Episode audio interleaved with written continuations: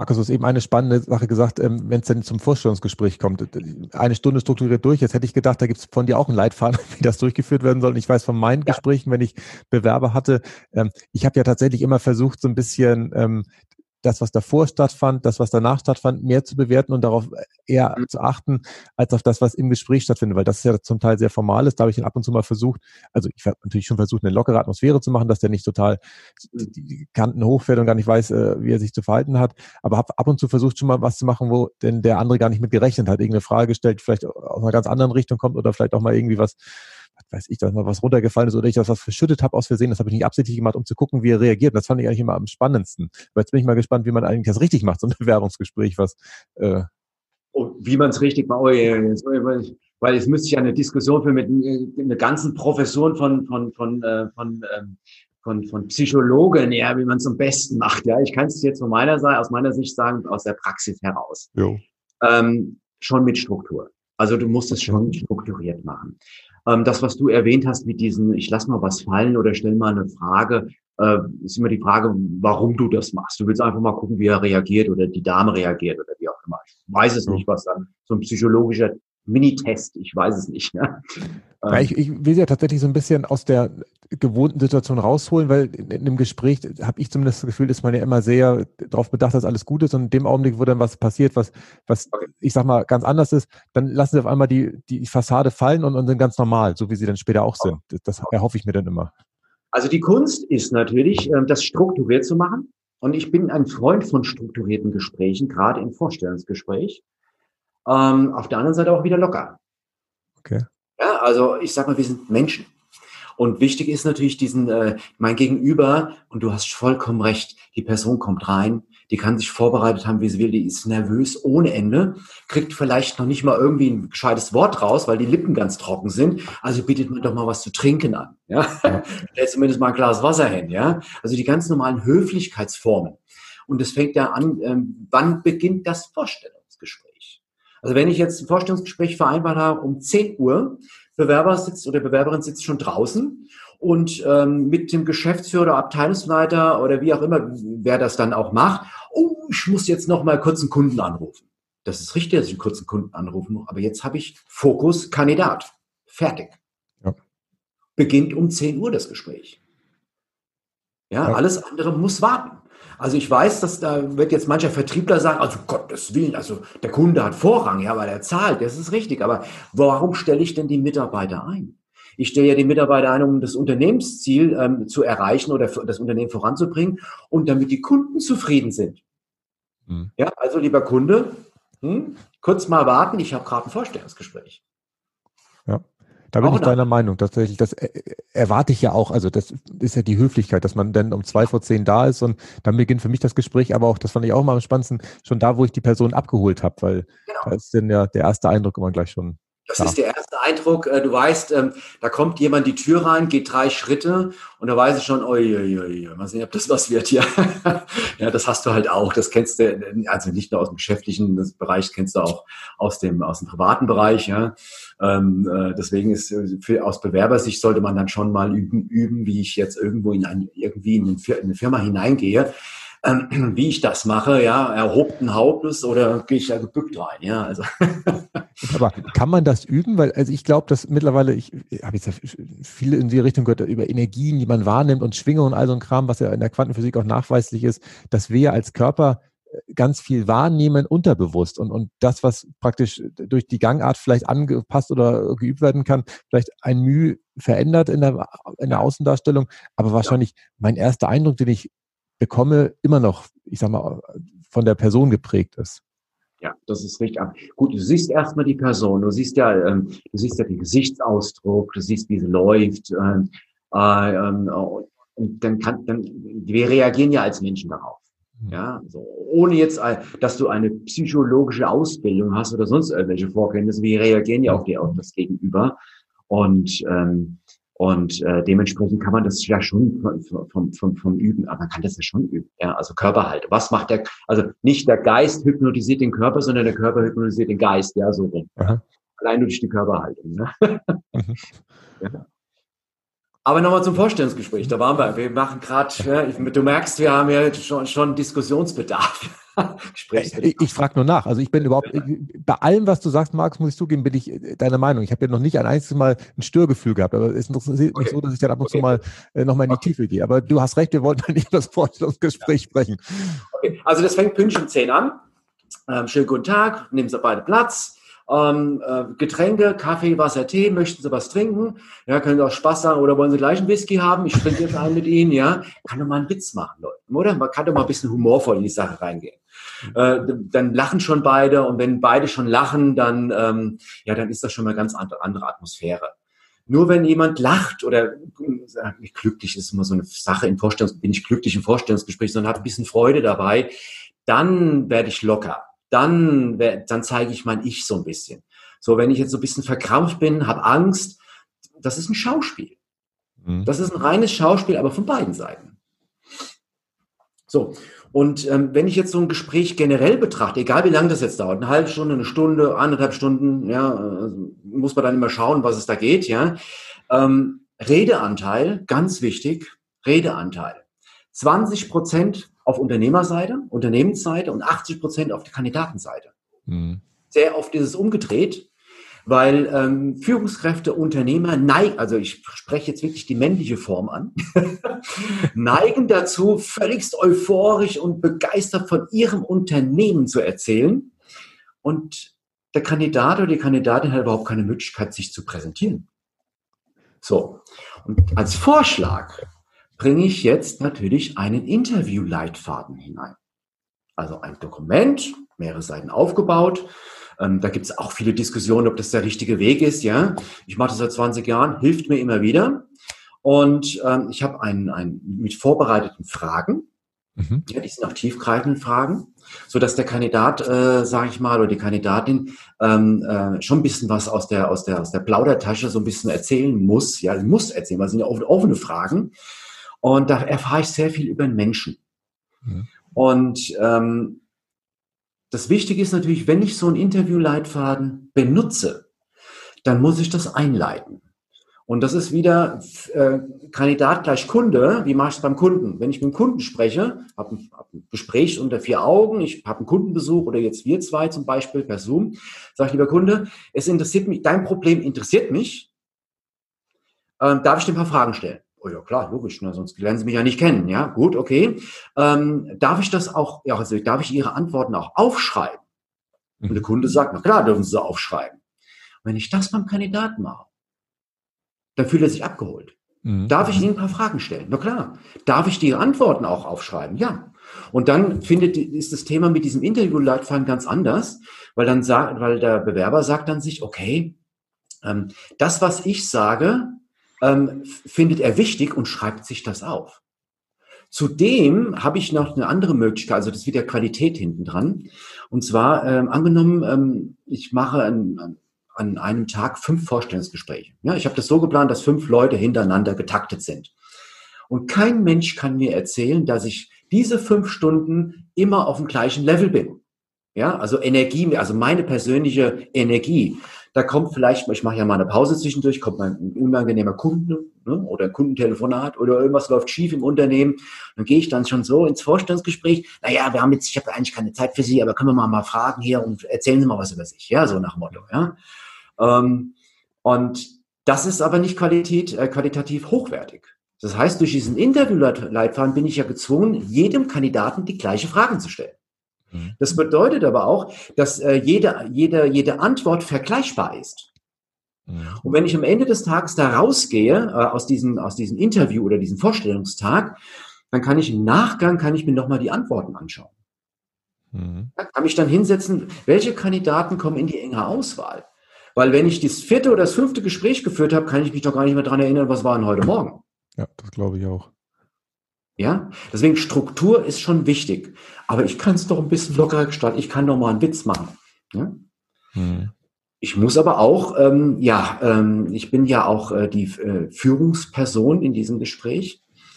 Ich muss aber auch dann Tacheles reden können. Ja? Also das heißt, ähm, es gibt Kandidaten, denen übergibst du das Wort und halbe Stunde später hören sie wieder auf, so nach dem Motto. Die musste bremsen, ja. Das muss, mhm. Du musst das Gespräch, Gespräch führen, das ist schon wichtig, ja. ja. Und was offen und ehrlich ist, wäre, es wäre wirklich toll, wenn du dann zum Schluss sagen könntest, ja, wir gehen den nächsten Schritt. Sie kommen in die enge Auswahl. Das wird eine Entscheidung. Am Ende des Gesprächs. Aber das kann ich ja wahrscheinlich erst dann, also beim, beim ersten von fünf kann ich eben ja noch nicht das sagen, weil ich ja die anderen noch nicht kenne oder, oder wie? Ist, ja gut, aber im Endeffekt, ich kenne meine, ich kenne meine Stelle. Ich kenne meine Stelle und ähm, ähm, ich kenne meine Stelle und ähm, ich kenne jetzt den Kandidaten, ich kenne kenn die, kenn die Unterlagen und ich habe ihn kennengelernt und ich kann sagen, passen Sie auf, Sie kommen in die engere Auswahl. Aber ehrlich gesagt, offen gesagt, wir wollen ehrlich und offen miteinander umgehen. Ich habe heute noch weitere vier Gespräche. Hm. Verstehen Sie? Und kein Bewerber wird sagen, was, also das ist ja wohl eine Frechheit, dass Sie noch andere Gespräche haben. Ja, also gibt's doch gar nicht, weil ich bin doch der ultimative neue Mitarbeiter. Ja, also hören Sie mal. Ja, kein Mensch würde das sagen, ja. sondern sagen, okay, ist in Ordnung, aber vielen Dank fürs Feedback. Ich kann aber auch sagen, ähm, das bedeutet so ein bisschen Überwindung. Wir passen nicht zusammen. Mhm. Das ist ganz schön schwierig für viele. Ist aber wichtig. Also ich kann mich erinnern, für mich waren die wichtigsten Gespräche als Führungskraft die Gespräche, wenn ich nach dem, nach der Entscheidung zu den internen Kollegen gegangen bin, die es nicht geworden sind. Da habe ich auch wirklich immer Wert darauf gelegt, dass ich selber diese Gespräche geführt habe und denen versucht habe zu erklären, warum ich der Meinung bin, dass sie woanders noch besser untergebracht sind, als jetzt auf der Stelle, die ich ausgeschrieben habe. Und das war mich bei dem Markus nie ein angenehmes Gespräch. Ich jetzt noch Gänsehaut, weil das immer emotional hochschürfende Gespräche waren, die egal wie nett ich das gemacht habe, die sind vor den Kopf gestoßen worden. Die, in dem Augenblick haben die sich nicht äh, Gerz angezündet und gefreut. Aber im Nachhinein weiß ich, weil sie mich auf dem Flur dann auf eine gewisse Art und Weise gegrüßt haben, dass es auch ihnen gut getan hat, dieses Gespräch zu führen. Und das, da bin ich bei dir. Das ist aber auch Führungsaufgabe, dass man genau diese Sachen wahrnimmt und äh, da auch reingehen darf. Genau, genau, genau. Weil dann später, wenn du das ähm, nicht machst, dann äh, schreibst du dann später eine Absage. Ja? Also wenn du weißt, das passt nicht, schreibst du eine Absage. Mhm. Und ich sage dann auch immer wieder, wartet doch nicht vier Wochen. Warum vier Wochen? Wenn ich weiß, an dem Tag, äh, die Person war da, die stelle ich nicht ein. Da kann ich am nächsten Tag die Absage schicken. Ist doch gar kein Thema. Ja? ja. Und viele lassen das schleifen, bis der gesamte, gesamte Rekrutierungsprozess mhm. erledigt ist. Und das ist übel. Das ist wirklich übel. Ähm, und ähm, das Problem ist aber dann bei diesen schriftlichen Absagen, ähm, die sollten ja bestenfalls AGG-konform sein, also Allgemeines Gleichbehandlungsgesetz. So, um da nicht dir ein Fauxpas reinzuhauen, ja, als Unternehmen, dass du vom Arbeitsgericht noch landest oder sonst irgendetwas, ja, weil du irgendwie, äh, da müsste ich jetzt aus der Plauder, ah Gott, okay, äh, so nach dem Motto, sie sind mir zu alt. Ja, ich habe jemand Jüngeres gefunden, so nach dem Motto, hast du gleich ein richtiges Problem. Ja, so. Okay gibt es auch. Die sagen das dann nicht, ja, äh, aber die denken das, ja, obwohl es Quatsch ist. Aber gut, die haben sich jetzt dafür entschieden. Also musst du das neutral schreiben, die Absage. Okay, und ist denn okay, dass, es, dass ich mich für einen anderen Kandidaten entschieden habe, der das noch besser ist? Das, das ist doch in Ordnung. Also wenn du jetzt wirklich jemanden eingestellt hast, also die Stelle ist besetzt, dann kannst du mit dem Argument kommen, äh, ich habe mich für jemand anders entschieden. Aber wenn die Stelle noch nicht besetzt ist und du schickst die Absage raus, mhm mir geht's natürlich dann auf Qualitätsmanagement, das ist so auch ein bisschen so, hat so ein bisschen mit Revision auch so zu tun. Und da habe ich dann auch immer so ein bisschen mit in die, äh, in, in die Arbeit hineingeschaut, also wenn ich dir, wenn ich auditiert habe damals. Ähm, da musst du natürlich dann schon aufpassen, was du da schreibst, wie du es schreibst, sonst hast du ein Problem, ein juristisches Problem. Mhm. Weil es geht dann immer ums Worst-Case-Szenario. Ja, was ist der schlimmste Fall? Mhm. Deswegen, also man kann im, im, Vorstellungsgespräch, am Ende des Vorstellungsgesprächs schon klar sagen, passt oder passt nicht, gehen wir den nächsten Schritt, gehen wir nicht den nächsten Schritt. Das wäre ehrlich, ja. Und ähm, ansonsten schickt man halt eine Absage. Ist das ja, ist halt einfach so. Ja? Hm. Okay. Und wenn es dann praktisch den einen Kandidaten gibt, für den man sich entschieden hat, im Idealfall, wie sieht dann das perfekte Onboarding aus, so wie man das heutzutage nennt? Was kann man unternehmen, dass der, ich sag mal, in den ersten Tagen, Wochen wirklich äh, gut ins Unternehmen startet? Was sind da so typische Maßnahmen, wo du sagst, okay, das kann jeder? Okay, ja. Also erstmal muss, deswegen, ich sage, mit wem spreche ich? Spreche ich mit der Personalabteilung oder spreche ich mit dem Unternehmer? Beim Unternehmer ist es ja so, ah, wir haben jetzt einen eingestellt, alle sind glücklich, okay, arbeite den mal ein, das geht jetzt voran. Danke. So. Für den ist Rekrutierung dann fertig. Für mich ist Rekrutierung am Ende der Probezeit fertig. Okay. Dann ist es vorbei, weil dann geht es in ein festes Arbeitsverhältnis. Und solange das nicht erledigt ist, gescheit, ja, dass auch wirklich die, die oder der Mitarbeiter ähm, dann auch übernommen wird, auch langfristig, ist eine langfristige Planung, ist ja auch eine Entscheidung, die ich treffe. Gehen wir über die Probezeit hinaus? Und ähm, äh, dann kann ich sagen, Rekrutierung ist vorbei. Erstmal. Ja. So, und deswegen, ähm, äh, früher hieß es ja die Einarbeitung. Das heißt auch heute bei vielen Unternehmen noch Einarbeitung. Äh, jetzt, äh, jetzt heißt es Onboarding, das muss man die, Begriff, die Begriffe halt erklären. Einarbeitung war ja äh, schon immer, hier ist der Neue, ähm, mach mal mit dem was und dann irgendwann kann er es, ja, so nach dem Motto. ähm, das trifft aber leider Gottes heute noch, ja, so nach dem Motto, ähm, nach drei Monaten fragt dich deine, deine Führungskraft, äh, und gefällt's dir hier? Ja, es gefällt mir. Gut, weitermachen. So, und dann war's das. Und wenn du dann die Person fragst, und ähm, bist du dann fest übernommen worden, ähm, Probezeit bestanden? Ich denke schon, ich bin im siebten Monat. Also, das, das findest du sehr, sehr oft heute noch. Und das ist aber keine gescheite Einarbeitung. Was heißt denn Onboarding? Das kommt natürlich aus dem Englischen. Ich bin Captain eines Schiffes, ja, einer, einer, eines Superliners, einem riesengroßen, ja, äh, einem riesengroßen Schiff und habe eine Crew. Ja? Ich habe eine Crew und da kommen Kunden, ja, die wollen Urlaub machen auf diesem Schiff. Und äh, wir sind ja, sage ich mal, so ein eingeschworener Verein. Wir wissen genau, was für Werte, Visionen wir haben, ähm, ähm, wie wir miteinander umgehen, wo was ist und wo sind die Toiletten, wo ist die Umkleidekabine, wo ist denn was, wo ist denn die Kantine überhaupt, wo ist denn was hier in dem Schiff? Und ähm, wer ist denn für was verantwortlich und wie, wie gehen wir miteinander um. Und äh, wenn ich jetzt möchte, dass ein Mensch so schnell wie möglich an Bord kommt und mit uns mitmacht, ja, dass wir gemeinsam an diesen Zielen arbeiten können, dann ist das perfekte Onboarding aus meiner Sicht, ähm, dass ich erstmal die Stelle habe. Ich habe eine Stellenbezeichnung. Also ich habe das ja auch niedergelegt. Was muss denn diese Person machen? Steht ja auch im Arbeitsvertrag. Und dann habe ich eine Einarbeitungsphase. Ja, natürlich bringt er Fachkenntnisse mit, um diesen Job zu erledigen. Ähm, aber in der Einarbeitungsphase, da muss ich mir Gedanken machen, okay, was musst du dieser Person beibringen? Ja, also wenn es jetzt ein spezielles EDV-System ist oder wie, wie wir mit Kunden umgehen, wie sprechen wir die Kunden an oder ähm, ähm, äh, wie gehen wir bei uns im, im Krankenhaus mit, äh, mit den Kollegen um oder mit den Chefärzten oder mit den verschiedensten Abteilungen, wie funktioniert denn das bei uns? Und dann habe ich eine Einarbeitungsphase und die geht über praktisch sechs Monate. Das ist dokumentiert. Mhm. Das muss ja einmal nur dokumentiert werden, pro Stelle einmal. Ja? So, und dann ähm, sage ich zu dieser, äh, zu, diesen, äh, zu dieser neuen Kollegin oder neuen Kollegen, ähm, hier ist eine Person, das ist dein persönlicher Mentor oder Mentorin im Laufe dieser Probezeit. Mhm. Das kann die Führungskraft dann sein, das kann auch ein Kollege sein, das kann irgendjemand sein, der aus dem Unternehmen. Und das ist deine, das ist deine, deine Ansprechperson auch, ja, für diese Zeit. Und äh, deine direkte Führungskraft muss natürlich dafür Sorge tragen, dass du richtig eingearbeitet wirst, gemäß des Einarbeitungsleitfadens. Aber diesen Einarbeitungsleitfaden, den bekommst du ja auch, weil es ist ja nicht nur eine Bringschuld, sondern auch eine Hohlschuld. Ja, so. Und das mache ich einmal. Das ist dann auch wieder, das kann ich auch qualitätsmanagementmäßig wieder im Organisationshandbuch festhalten. ja, ich muss es bitte nicht so kompliziert machen, bitte nicht so kompliziert machen. Ja, aber im Endeffekt, ähm, also Organisationshandbuch ist schon wichtig. Äh, ich, aber manchmal kommen dann Menschen dann so, oh Gott, da muss ich jetzt ein Orga-Handbuch, einen Riesenprozess die, äh, skizzieren und nein, immer locker bleiben, immer schön locker bleiben. Schreibt nur das auf, was ihr macht. So, aber wichtig ist, dass es gemacht wird. So. Und ähm, was für mich wichtig ist, ähm, also das wäre perfekt, also das wäre wirklich perfekt, wäre, wenn ich jetzt mit dieser neuen, mit diesen neuen Kollegen und diesen neuen Kollegen äh, innerhalb dieser Probezeit, innerhalb dieser, dieser sechs Monate drei Gespräche führe.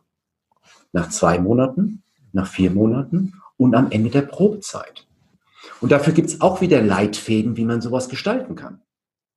Und zwar geht es nicht nur jetzt nicht darum, also passen Sie auf hier nach zwei Wochen, ähm, ich habe jetzt hier oder zwei Monate, ich habe jetzt gesehen, das und das haben Sie gemacht, das fehlt noch. Also da müssen Sie mal ein bisschen Gas geben jetzt hier. Also das ist, das ist nicht damit gemeint, ja, sondern wie geht's Ihnen denn?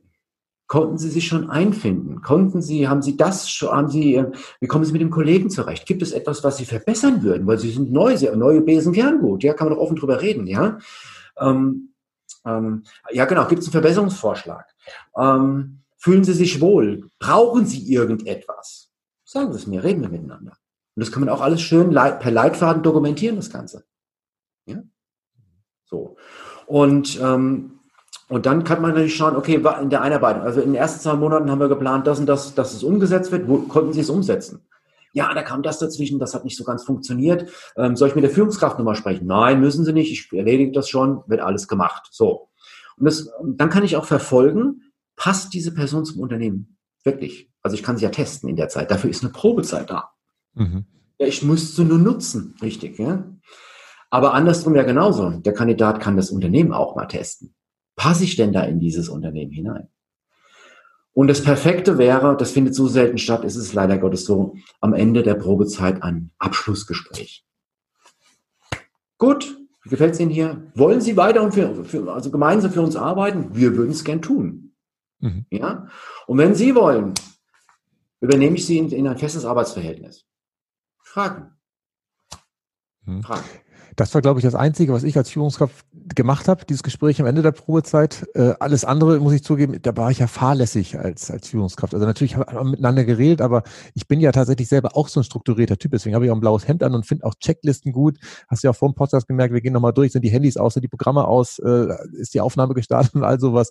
Ja, genau. ähm, aber was ich jetzt alles gelernt habe, was man da machen kann, dass dieser, diese Probezeit zum Erlebnis wird und dass man tatsächlich da was, was, was rauszieht, ich finde es total beeindruckend, Markus, ganz, ganz stark. Es ist erstmal vielen Dank dafür. ähm, ich sag mal, viele denken, oh Gott, was ein Haufen Arbeit, muss ich das wieder machen, das wieder, ach du lieber Gott, ja. Aber was bedeutet das für den Kandidaten? Wenn der neu anfängt, er wird aufgefangen, richtig einem tollen Team, kommt zu, kommt zu uns, wir lassen dich nicht alleine, ja, während dieser Zeit. Weil jeder Mitarbeiter nicht nur Vorstellungsgespräch hat man Angst, sondern, oh Gott, heute ist mein erster Arbeitstag.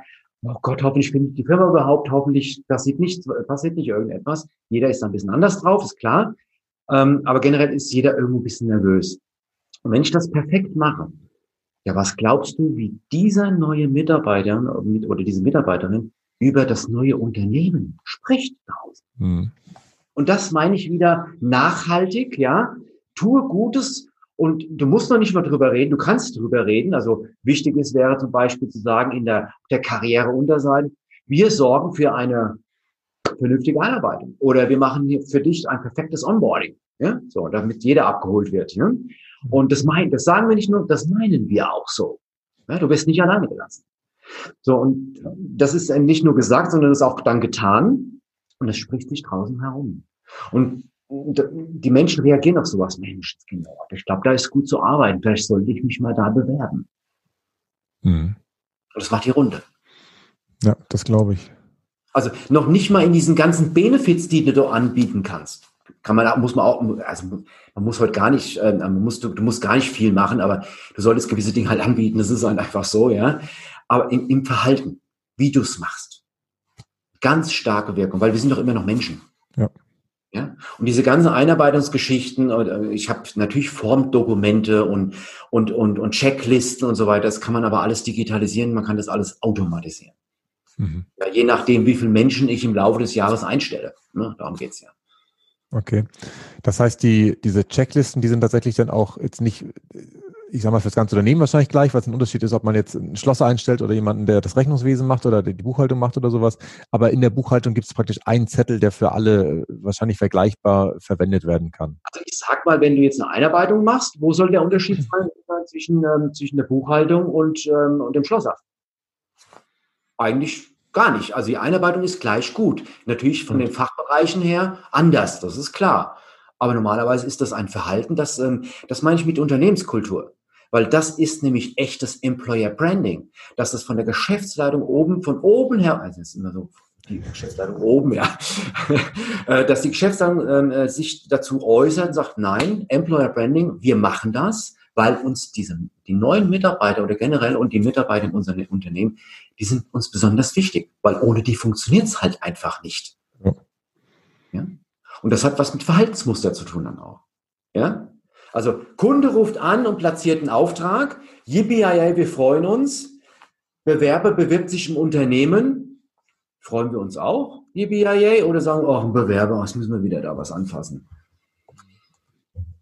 Die hat eine Haltung zu dem Thema.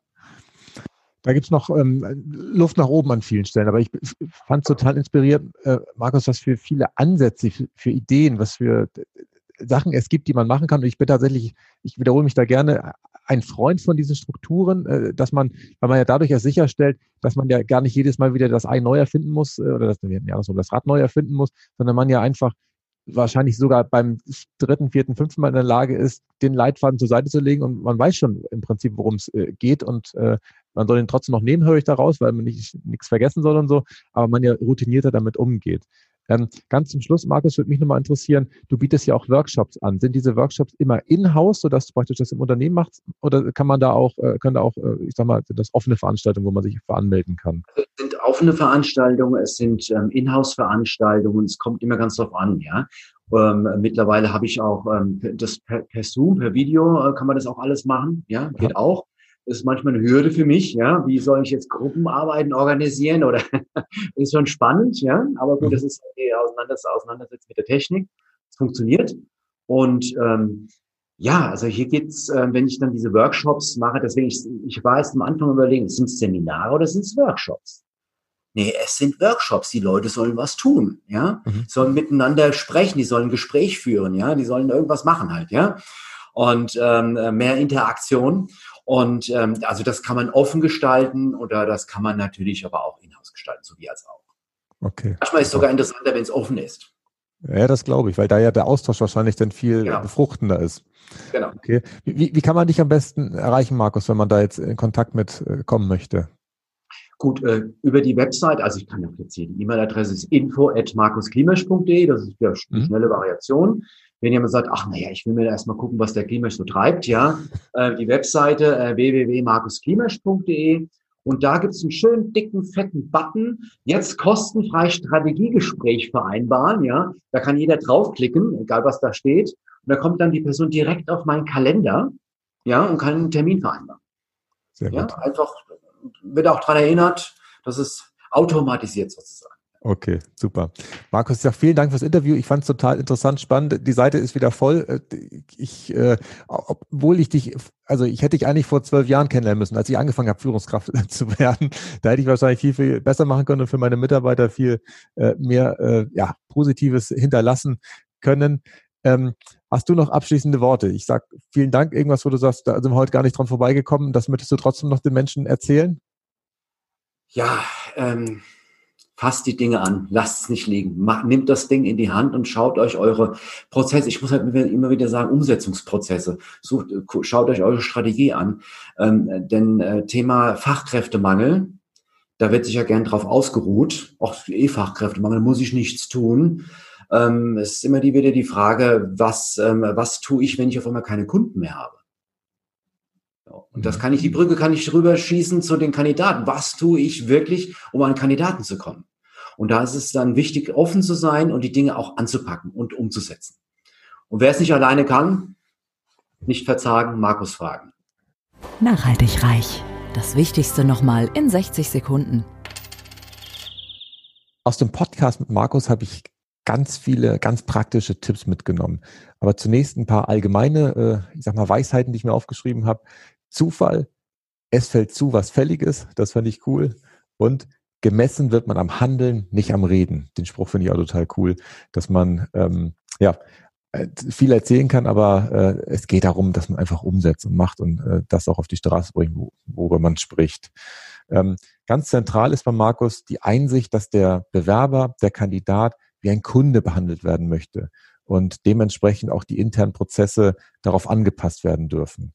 Und der Talentemagnet, ähm, das habe ich auch zuerst verkehrt verstanden. Das ist nicht Markus selber, sondern der Talentemagnet ist eine Prozessbeschreibung, die Markus erstellt hat. Ähm, da geht es um ganz viele einzelne Elemente, wie zum Beispiel, dass man eine Karriere-Website, äh, Quatsch, eine Karriere-Unterseite auf der eigenen Website haben sollte ähm, und auf eine gewisse Art und Weise auch die Vorstellungsgespräche führt, nämlich mit Struktur und Lockerheit natürlich. Lockerheit bringt man rein, indem man am Anfang gleich mal einen Witz erzählt, äh, um, um erstmal zu starten. Und die Struktur bringt man dadurch rein, dass man einen Leitfaden hat, wo offene Fragen drin stehen, sodass der Bewerber auch wirklich ähm, ja 80 Prozent Redeanteil bekommt, damit er wirklich sprechen kann, dass wir ihn kennenlernen. Und was da auch so ein cooler Trick, was habe ich mir aufge aufgeschrieben, dass man halt nochmal fragt, ob ich äh, Fragen stellen darf und wenn ich die Antworten höre, ob ich dann auch die Antworten aufschreiben darf. Das ist auch wieder Wertschätzung dem Kandidaten gegenüber, dass man ihn fragt, ob man halt das äh, notieren darf. Und am Ende ist das ein Kulturwandel, der durch die Hintertür reinkommt. Das äh, fand ich auch total schön, ähm, dass man an einer Stelle, wo man es vielleicht gar nicht erwartet, nämlich, ähm, ich sag mal, im Bereich Rekrutierung, dann auf einmal die ganze Firmenphilosophie vielleicht auf links krempelt. Und am Ende, wo man eigentlich schon denkt, dass es rum ist, äh, fand ich auch nochmal den Spruch schön, dass die Rekrutierung erst am Ende der Probezeit aufhört. Das heißt, auch die Probezeit ähm, hat noch ganz viele Elemente, die auch dazu gehören, dass man zum Beispiel in den sechs Monaten, die üblicherweise die Probezeit andauert, einen Leitfaden hat, wo man dann nochmal drei Gespräche führt. Und dieser Leitfaden, was praktisch äh, ganz viele Tätigkeiten umfasst, ist eine gewisse Hohlschuld und Bringschuld. Das heißt, der Mitarbeiter muss auch mal was einfordern. Ähm, man muss aber auch natürlich eben was liefern. Und wenn man das hinbekommt, dann fangen die Mitarbeiter an, gut über das eigene Unternehmen zu sprechen. Und dann entsteht diese Sogwirkung, die man am Ende haben will, dass man äh, sich gar nicht mehr retten kann von lauter Bewerber, weil die Menschen, also die Mitarbeiter so gut über das Unternehmen sprechen, dass alle da auf einmal arbeiten wollen. Ja, ich hoffe, dass euch die heutige Folge richtig gut gefallen hat. Also mir hat sie sehr viele praktische Tipps äh, gebracht zum Thema Rekrutierung. Ähm, ich bin gespannt auf eure Fragen und Rückmeldungen, die ihr mir gerne bei Instagram schicken könnt. Bis zum nächsten Mal. Tschüss. Nachhaltig reich. Kein erhobener Zeigefinger, eher ein Blick für die Möglichkeiten. Und mehr Möglichkeiten findest du im www auf klaushartmann.de.